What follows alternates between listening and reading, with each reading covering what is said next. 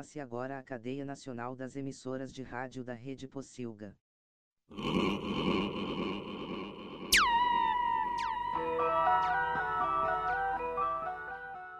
Radiola Torresmo.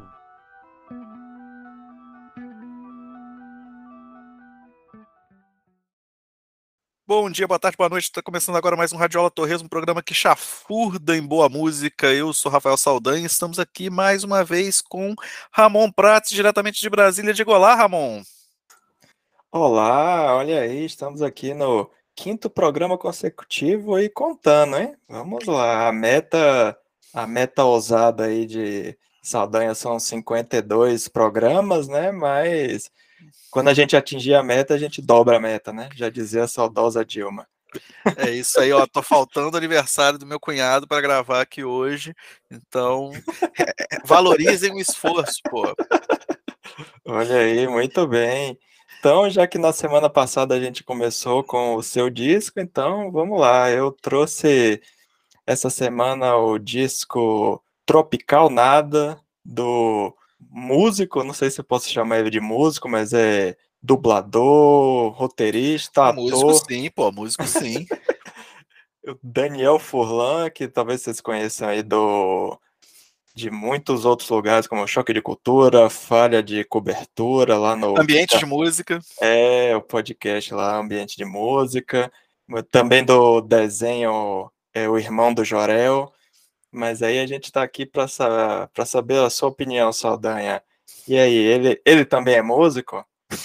já que você já deu spoiler respondendo, então conte aí agora. o que, que, você achou? Então, a primeira coisa que a gente precisa, eu, eu pensei em várias, várias formas de introduzir é, essa questão, e a primeira coisa que eu preciso dizer é que eu sou fã do Daniel Furlan. Fã dele de praticamente todos os projetos que ele, que ele teve.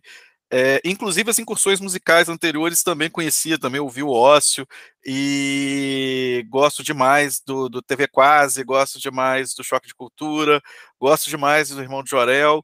E... Frases que valem um tapa, tapa na cara. cara. então a gente pensar o seguinte, que é muito complicado a gente analisar um trabalho, principalmente um projeto novo, de alguém que você já tem uma admiração por outras coisas.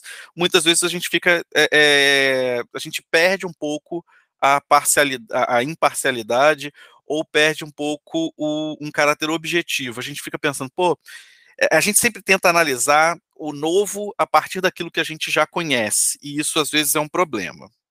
É, no, no falha de cobertura, o Daniel Furlan, no personagem dele, que é o craque Daniel, ele sempre comenta de forma desgostosa o futebol do Espírito Santo. E eu posso ele, dizer. Ele é capixaba, né? Ele é capixaba, e eu posso dizer que a cena musical capixaba também é algo que levanta, no mínimo, uma preocupação, Ramon. Porque, olha, eu te falo que é, quando a gente tinha lá o, o, formato de programa completo do. do não, completo é esquisito, né? De programa temático do, do Radiola Torresmo. É, a gente chegou a fazer um da Bahia, fez um de Rio Grande do, Rio Grande do Sul, coisa tal. pensava em fazer de vários estados, e eu cheguei a começar uma pesquisa para o programa da música capixaba. E é complicado, é bem difícil. não, não vou falar que não tem nada que é bom, mas tem muito pouca coisa realmente boa.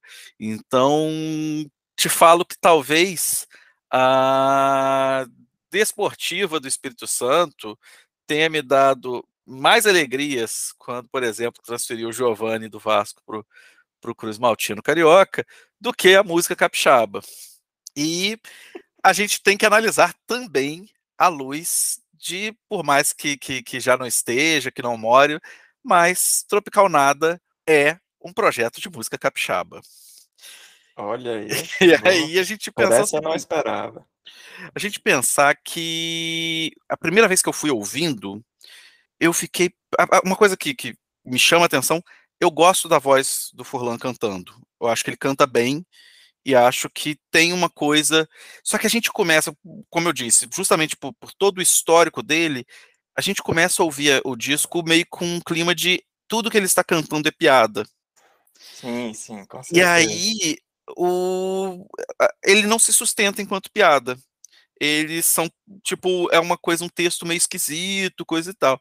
E aí, na, na segunda ou terceira vez que eu estava ouvindo o disco, eu comecei a fazer, pensar o seguinte, a chave talvez não seja essa. E aí, eu lembro uma vez eu fui entrevistar o Rogério Skylab, acho que eu já te contei essa história, ou contei em algum radiola antigo, que eu fui entrevistar o, Rogério Skylab e a primeira pergunta que eu fui, eu era molecaço, tipo, tinha, tava no meio da faculdade ainda, e aí fui perguntando, nossa, mas seu trabalho tem uma coisa bem humorada, e ele me cortou e falou assim, meu trabalho é super mal-humorado, o povo ri porque é bobo.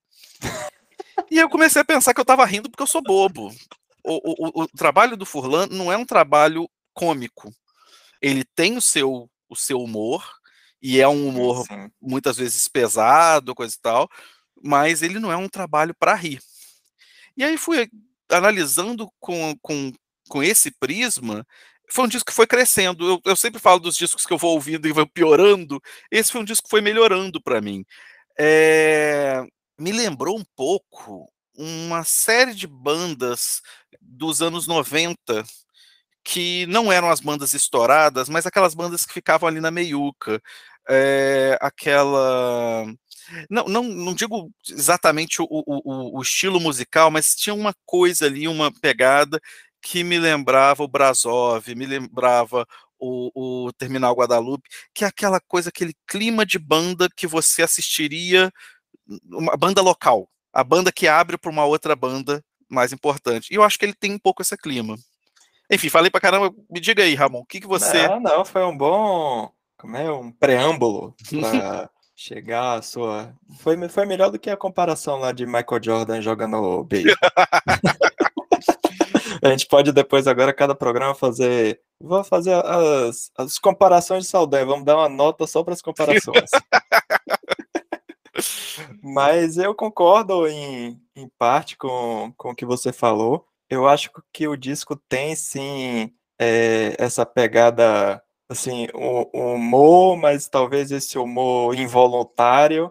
E eu acho que tem até um pouco do, do clima do que a gente definiria muito do dessa desse limiar entre a comédia e o drama, que principalmente nos últimos anos a gente tem visto muitos, principalmente na televisão, filmes, ou que a gente chama de dramédia, né, que seria a mistura de comédia com drama, assim, citando assim exemplos rápidos, tipo BoJack Horseman, animação e coisas do tipo. Que assim, tem aquela pegada engraçada, mas se você vê as entrelinhas, tem um quê de depressivo. E a gente vê também que tem muitos humoristas que passam por isso, né? Teve o Robbie Williams, o carinha do Hermes Renato, muita gente que até acabou, tipo, cometendo suicídio, né, ou excesso de drogas, coisas do tipo, que mostra o quanto às vezes eu, é isso até que você falou da comparação do Skylab, né, que não, eu não tô tentando ser engraçado, mas as pessoas dão risada, né, então acho que é,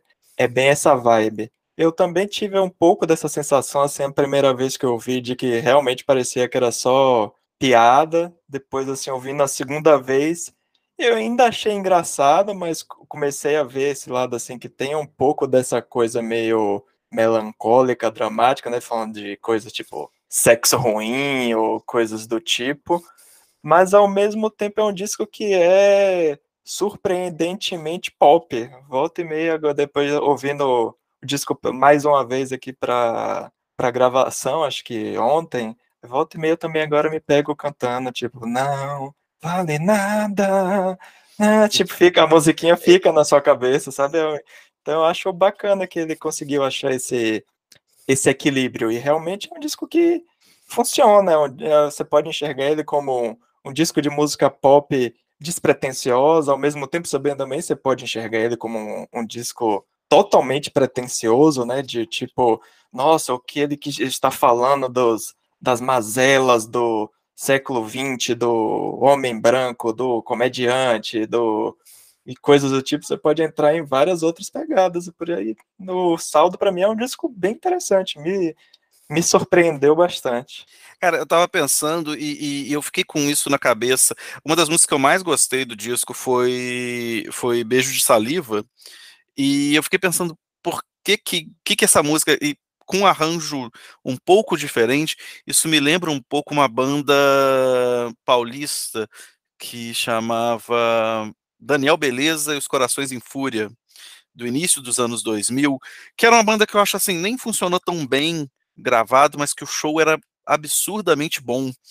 E tem uma pegada um pouco disso, de, de uma coisa meio punk, meio caótica, meio. E eu acho que, que ele entrega um disco muito interessante, realmente. Ele é, é, não é uma. Eu, eu, acho que o Daniel tinha esse. esse Daniel, a, a performance, o show, eu acho que, se eu não me engano, eu vi um show uma vez lá em Salvador.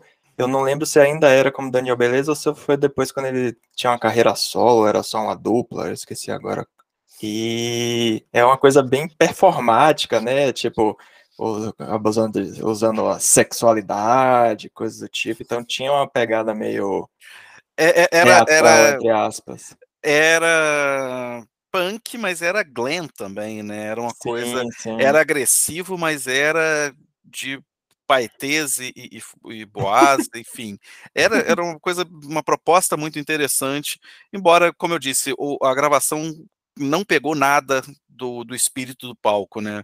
Acho que, enfim, ficou meio, é, meio a, gra a, gravação era mais eletrônica, né? Ao vivo tinha uma pegada um pouco mais visceral. Mais guitarreira, assim, que, é. Isso aqui no, no, na gravação não, não pegava da mesma forma. O, e aí, assim, eu acho que, é, é por isso que eu falei, a gente não pode, é, é, é acho que prejudica a avaliação quando a gente enfilera todas essas características do todas essas essas habilidades do Daniel Furlan. E quando a gente pensa nele como músico, como um projeto, né, na verdade o Tropical Nada é, é a banda, né, ele e mais dois ou três músicos, é, do, mais dois músicos, o Bento Abreu e Zé Ruivo, é, a gente consegue avaliar uma coisa como um, um trabalho que se basta em si só. É uma coisa que um trabalho que não, não, não precisa de um suporte. A gente não precisa pensar no Tropical Nada como Tropical Nada do Daniel Furlan. Do, não, é o Tropical Nada em si. E acho, acho bem interessante. Sim, você não precisa imaginar que é um, algum dos personagens que ele interpreta que tá cantando, né? Tipo. É, Mas perfeito. É o, é o próprio Daniel, digamos assim. Uhum. Daniel, inclusive, teve problema de saúde no, no, no final do, do, Acho que foi no final de 2021, né? E ficou um, um pouco fora da. Do, do, produzir um pouco menos em 2022. E é sempre bom ver o cara voltando e voltando com diversidade de produção, né? E o, o ambiente de música também já voltou, o, o, sim, sim. o Falha de Cobertura teve na Copa, Sim, teve alguns episódios. Sim. Aliás, é, eu não, não, acho que eu não consigo mais assistir uma Copa do Mundo sem falha de cobertura desde 2014. eu não sou povo desse rapaz! eu, eu, eu uso muito a frase, tipo, meu objetivo de vida é deixar esse rapaz infeliz agora. Mas antes da gente partir para a feira de bacons, me conte por que, que você acha que esse disco é um disco capixaba? No que é que ele se encaixa? É da questão da sonoridade? Ou por que, que você é, acha? É uma sacanagem, mas é assim, a gente pensar que eu, que eu falei aquela coisa do caráter de banda local. Aquela coisa de banda, é, como eu falei, é um disco legal, um disco interessante, mas eu não, não vejo nele uma característica que, tipo, agora eu vou contradizer um pouco, mas se não fosse um disco, sei lá, do Daniel Furlan, a gente dificilmente a gente estaria comentando ele. Porque, não, não de, de maldade, não porque a gente está recebendo algum, mas porque, é, assim como o Tropical Nada, imagino que tem dezenas de bandas com, com uma pegada interessante dessa, mas que não chega a ser, não tem aquele diferencial para falar, caraca, isso aqui é um, é um hit, isso aqui é um estouro. Então, assim, ele é um disco que fica na, naquela qualidade ele é um bom mediano. Não sei se isso faz muito sentido, mas. Faz, faz. E a, a música capixaba, quando chega lá, geralmente, tirando, sei lá, Sérgio Sampaio, coisa tal, geralmente o, o, o Dead Fish, mas geralmente fica ali no bom mediano. E ele é um bom mediano. É, tem o, os pedreiros também, o tem o pé, é, pé, no lixo, tem. Cara, e, e, e, talvez o maior hit capixaba de todos os tempos é, é a música Clima de Rodeio, da banda Dallas Company. Alô, galera de. Então, isso era capixaba. Aí Olha daí aí. a gente já vê. Daí a gente já vê o que, que, que, que espera, né? Sim, sim, mas vamos lá então. A cotação, chegamos no mercado, aquela hora de ter que tem que tomar cuidado com o colesterol, mas tem que comprar o baconzinho de todo dia. Todo dia. É, ok. Vamos, botar. Olha, eu não sou nutricionista, mas vamos passar esse bacon para semanal, pelo menos. Estou preocupado com a sua saúde, Ramon. Mas chegando então na banca de bacon, eu pediria 700 gramas. O rapaz falou, passou um pouquinho, 710, 710, tá fechado, tá de boa. Oh, muito bem, eu sempre gosto que a nota de Saldanha sempre surpreende, que ele é um disco mediano, mas a nota é 7. Ué, 7 é a média. Ah, na esqueci- faculdade, na esqueci- faculdade não, é, não passa. É, sua, sua média é muito alta. Não, mas é, é para mim eu pediria uns 600 gramas, e se ele mandasse 700 não ia achar ruim, mas convertendo para cotação por Silga, três bacons tá bom, quatro talvez daqui a algum tempo, se ele conseguir continuar investindo, né, nessa carreira musical, quem sabe daqui com dois, três discos ele tiver um realmente é, criado uma identidade musical que, que faça com que a gente não compare né, com a carreira dele como artista, a gente é, lembre e pense, ah, realmente, aquele primeiro disco lá, pegando hoje, tinha essa questão das letras, da sonoridade, pode ser que daqui a algum tempo ele faça mais sentido, mas por enquanto acho que eu, eu concordo assim, com um pouco que você falou, que é, se, a, se, não, se a gente não conhecesse ele como artista, dificilmente a gente estaria ouvindo esse disco.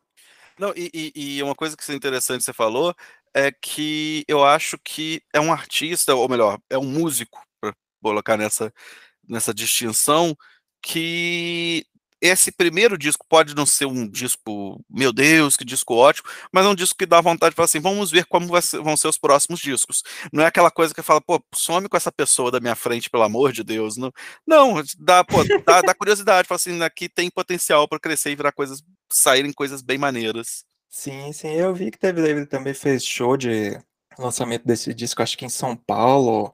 Eu acho, eu acho que vai ser difícil ele sair, tipo, numa turnê, mas eu ficaria estou curioso, se tiver show, eu irei.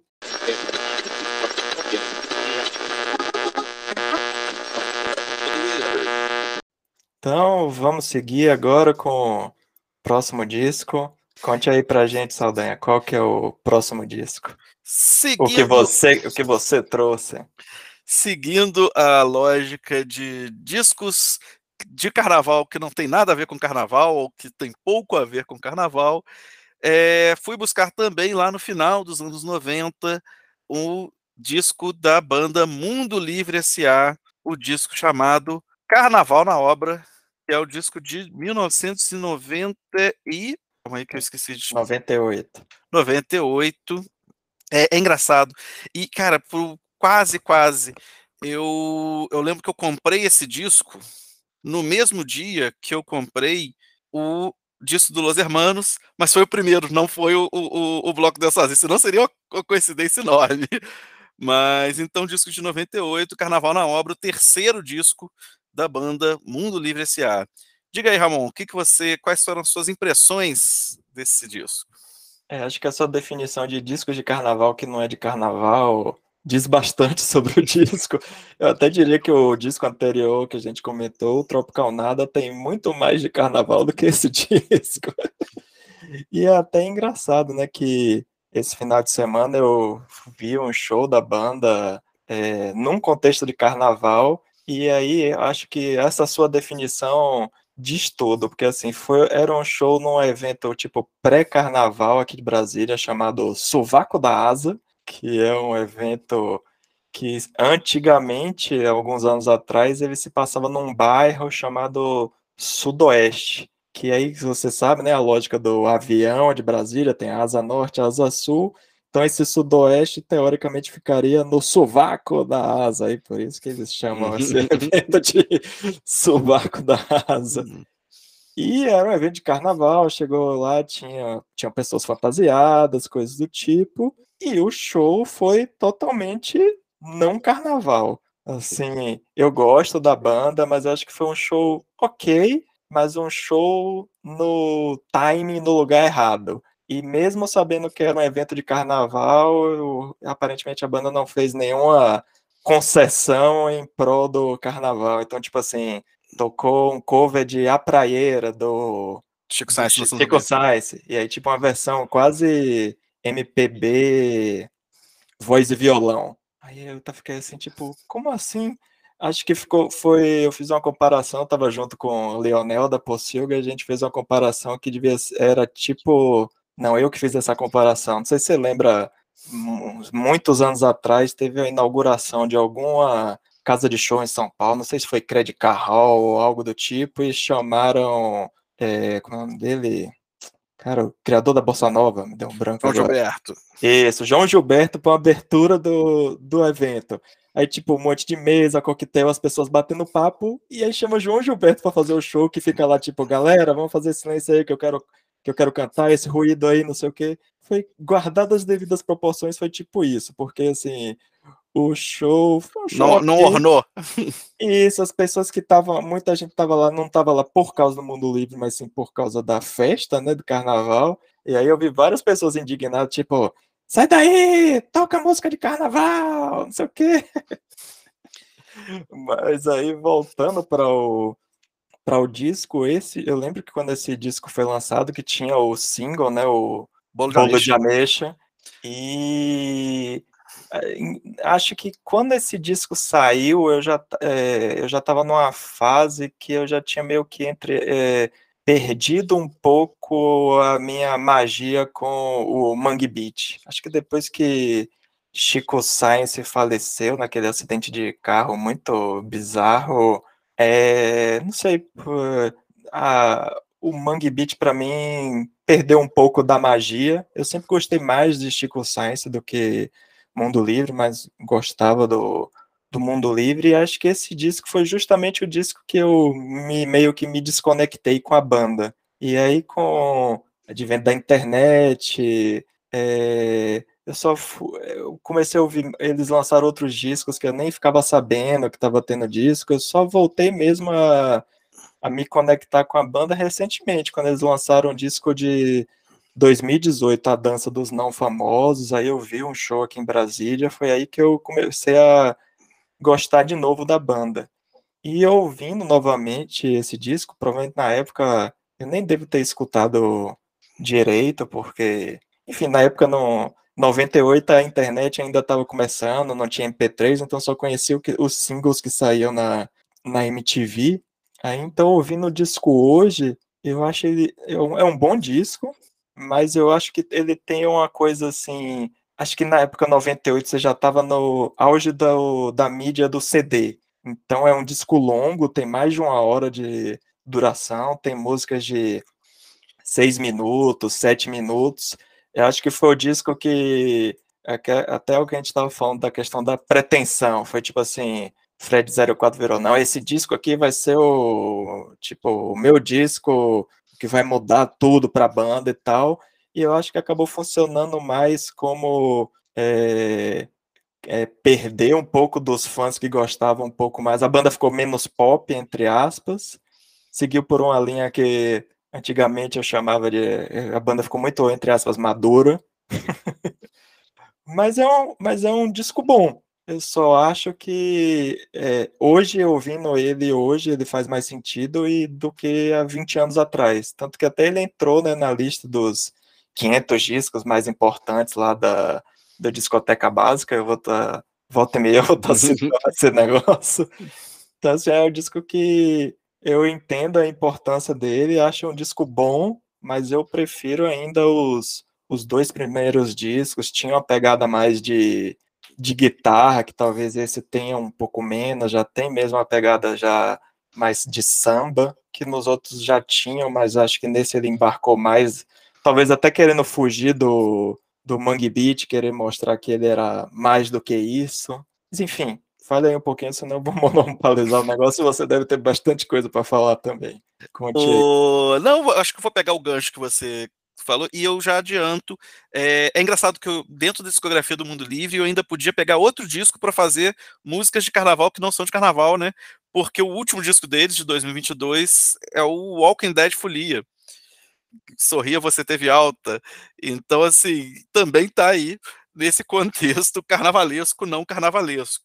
Mas o, o, o, o Carnaval na Obra não é meu disco favorito do Mundo Livre. Na verdade, eu, como você, prefiro. É, eu acho o, o, primeiro, né, o, o Samba Esquema Noise, é um disco clássico e inquestionável, coisa e tal. E eu, o meu favorito é o Guantana Oia, que é um disco que eu. Pô, e foi o disco que eu, que eu, que eu me fez gostar da banda, me fez é, é, começar a acompanhar o trabalho da banda. Então, assim, é, eu estou analisando aqui um trabalho que eu já parto do, do, do, ponto que não é o meu favorito da banda, mas ainda assim eu acho um, um disco muito bom. E eu lembro, da, foi engraçado, porque esse tanto esse quanto o Bloco Deu Sozinho são discos que eu indiquei, mas eu não ouvi há muito tempo. Eu, eu tinha a lembrança deles, coisa e tal, mas eu precisava parar para reouvir. E quando eu coloquei para ouvir o, o Mundo Livre, a primeira faixa, Alice Williams, a, a, minha reação foi meio que a mesma que eu tive quando ouvi a primeira vez lá em 2000, que é o lance da bateria. Que, e, e não é só nessa faixa, em todas as, a, esse disco tem umas gravações de bateria com um timbre que é um timbre esquisito e que é muito bom. É uma coisa que me dá uma, uma energia. E, essa música já começa, é a primeira música do disco, ela começa com o cara fazendo, tipo, sei lá, umas três viradas de bateria, no prato atacando. Então, assim, não tem como você ficar indiferente. É uma coisa tipo, olha para cá, tá acontecendo alguma coisa. É, acho que tem letras muito boas. É, tem, tem, tem várias coisas nesse disco que concordo com você da questão do, do, do, tamanho do disco e acho que isso é engraçado. Eu escrevi sobre isso na minha no meu TCC quando falo da, da, da história da música do, do, rock no Brasil, né? A questão do deslumbramento com o formato de CD que você podia colocar inicialmente eram 74 minutos e aí, cara, eu falo, pô, mas sobrava era como se todo mundo estivesse lançando só disco duplo. E aí, pô, fazendo uma comparação, hoje eu fui ouvir o disco novo da Pablo, o Noitada. 11 faixas, 21 minutos. Tipo. É, é quase. Nem Ramones fazia isso. É, não precisa. tipo, às vezes as pessoas também ficam. É lógico que tem toda uma discussão sobre a TikTokização da música, que as coisas estão ficando muito mais. Mas a questão é que. É, tem a questão dos streams também, né? Que como você ganha mais pelo play, então você tem que. Ah, se a música for mais curta, é melhor, que aí você tem, em vez de ter pessoa passou uma hora ouvindo, mas na verdade ouviu 11 músicas suas, conta mais do que passar uma hora ouvindo. Tem essas maluquices. Sim, também. sim. Mas para além disso, também a gente pensar o seguinte: o, o streaming, ele, você não precisa. É, a gente falou isso do multi-homem. Você não precisa lançar um disco fechado. É melhor, às vezes, você lançar três singles, três singles, não, três EPs que tenham coerência interna, do que lançar um disco que flutua que vai para um lado, vai para o outro. Nem acho que esse disco do Mundo Livre é muito caso, não. Acho que ele tem uma, uma coerência, porque era uma banda que estava muito afiada e estava muito no. talvez no auge criativo deles. O... Você falou da, que essa, é, é, esse disco é um marco pessoal para você. Na carreira da banda, acho que dá para a gente falar que o disco seguinte, o Por Pouco, que faz meio que esse marco, até porque eles ficam, eles lançam Por Pouco em 2000 e depois ele só volta em 2004 com o Outro Mundo de Manuela Rosário. E aí, dali para frente, a banda fica bem mais esquisita, fica bem mais. É, não, não um esquisito negativo, um esquisito diferente, é, com propostas diferentes. Então, acho que é, é, é um disco maduro do mundo livre, mas ainda um maduro que, que você falou, hoje, você olhando em, em, retrospectiva, tinha muita coisa ali que era fácil de, de, de assimilar. É, eu comecei a acompanhar essa cena Mangue Beach é, meio que quase que na origem. Tinha, eu, eu lembro do, do meu PC 486 e com o qual eu acessava a internet de escada, e um dos primeiros sites que eu, que eu comecei a ver era o Mangtronic, que era um site sobre o Mangue Beat, e eu imprimia os artigos. Eu ia falar outro dia, mas esse outro dia tem uns 10 anos, remetendo uma coisa de 30 anos atrás, mas eu achei os impressos. E aí tinha lá, tipo, tinha bandas que a gente só lia, porque não tinha MP3, não tinha nada. Então, assim, é, Ed. Não tinha, se não tinha clipe na MTV, não existia, né? Ed eu fui conhecer MTV era, MTV era a internet da época. É, Ed eu fui conhecer muito depois, é, que na época era Ed a Mosca ainda, né? O, a banda Ed. O... Então, o Mundo Livre acompanha um pouco esse, esse amadurecimento, assim como eu falei do, do Los Hermanos, o, amadurecimento do ouvinte Rafael passa, e não por acaso os dois estão meio que na mesma época, é, passa por esses discos. E eu cheguei, dei sorte de ver o Mundo Livre, não nessa época, mas assim, lá para 2004, 2005, é, que ainda tinha muito uma carga muito grande dessa época. E, pô, é, é uma é... banda que eu lamento só ter visto uma vez. Eu queria ver mais vezes. Vou trazer três comentários, deixa eu ver se eu lembro. O três. O primeiro é que você fez a comparação aí com Los Hermanos, eu acho válida essa comparação no sentido de que o Mundo Livre talvez tenha tentado dar esse, esse, esse pulo de migração de, de público, assim, que eles vinham da mesma época de, de Chico Sainz, Nação Zumbi, cada um assinou por uma grande gravadora, lançaram um disco. Acho que o Mundo Livre talvez não tenha vendido tanto quanto o quanto a Nação Zumbi, mas aí quando chegou nesse disco que a gente está comentando, talvez tenha sido essa aposta de vamos, vamos mudar para para mostrar realmente quem é o nosso público. E talvez tenha servido para isso, mas não serviu tanto quanto Los Hermanos que conseguiu surfar em outra onda e crescer de novo. Eles nunca mais foram grandes, digamos assim. Mas tem uma coisa que a gente pode observar na mudança do som, se eu não me engano, o Carnaval na Obra é o primeiro disco do Mundo Livre sem o Otto. Então é um disco que ele perde um pouco. A, o Otto era justamente percussionista. Ele uhum. perde um pouco esse caráter. O, o, o, por mais que a gente aqui tenha essa coisa do Mangue Beat, a gente, mas lá fora os dois eram colocados como world music. E sim, aí. O, o, o, Chico Sainz, ele era mais. É, eu não sei se vendeu muito mais o, o, o Da Lama ao Caos, se vendeu muito mais do que o Samba Esquema Noise. Porque aqui no Brasil os dois venderam muito pouco. Sim. Ele fez sucesso lá fora. E lá fora, o som do Chico Sainz, ele é muito mais exótico, ele chama muito mais a atenção do que o som do Mundo Livre.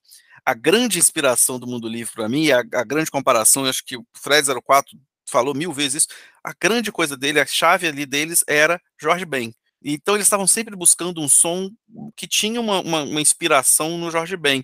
E aí, quando tira o, o, o, as percussões do Otto e, a, e, as programações mais eletrônicas, coisa e tal, você tem uma banda que volta para uma coisa que nem você falou, um pouco mais puxada para o samba, para MPB, e com uma estrutura muito de rock. Então, talvez por isso o, o, o, mundo livre não tenha chamado tanto atenção quanto outras coisas mais palatáveis. É outra coisa que é deve até bem bom você ter citado Otto, só abrindo parênteses, não vou, não vou me prolongar sobre isso, mas sou indignado que Otto é, é mais popular e mais conhecido do que o Mundo Livre. Eu acho ele muito chato. Music... Musicalmente falando, não conheço ele pessoalmente. Tenho só história cretina que acho que quem foi que disse? Acho que foi Leonel que falou isso que ou foi você que ah foi você que falou? Ele encontrou as globais corretas. O... Mas é, teve uma vez. Teve uma vez que eu encontrei num, num Team Festival, eu acho, no Rio, ele e na época que ele era casado com a Alessandra Negrini. É outra coisa que eu nunca entendi é mas tudo bem, eu sou homem, né? Não, eu nunca entendi o sex appeal dele, de outro, mas não vamos transformar o programa num programa sobre okay, outro, vamos okay. voltar. nem, nem voltar a falar coluna de fofocas, né? Senão depois a gente vai ter que criar o quadro Fofocas do Radiola Torresmo.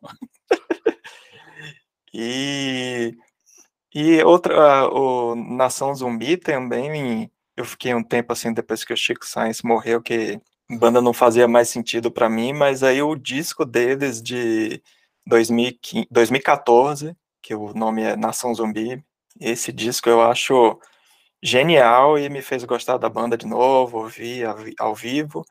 E o Mundo Livre eu vi ao vivo em Salvador, eu acho que foi 97, por aí, eu era, devia ter uns 16 anos foi só tinha os dois primeiros discos, foi antes do lançamento desse do desse disco. Isso. E aí vi recentemente, vi em 2018, 2019 aqui em Brasília e vi agora em 2023.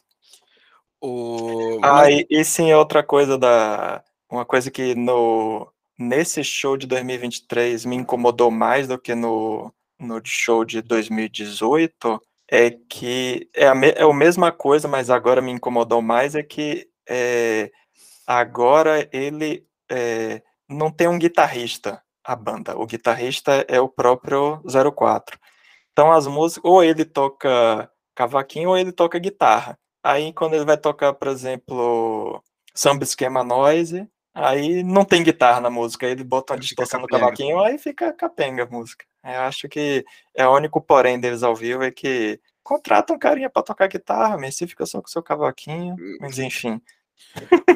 É, é o problema de bandas muito muito longevas, né? O, o, Mundo Livre é uma banda que ano que vem já completa 40 anos, né? Então, porra, é, é, é, tem muita gente que passou pela banda e encheu o saco, falou, vou fazer outra coisa.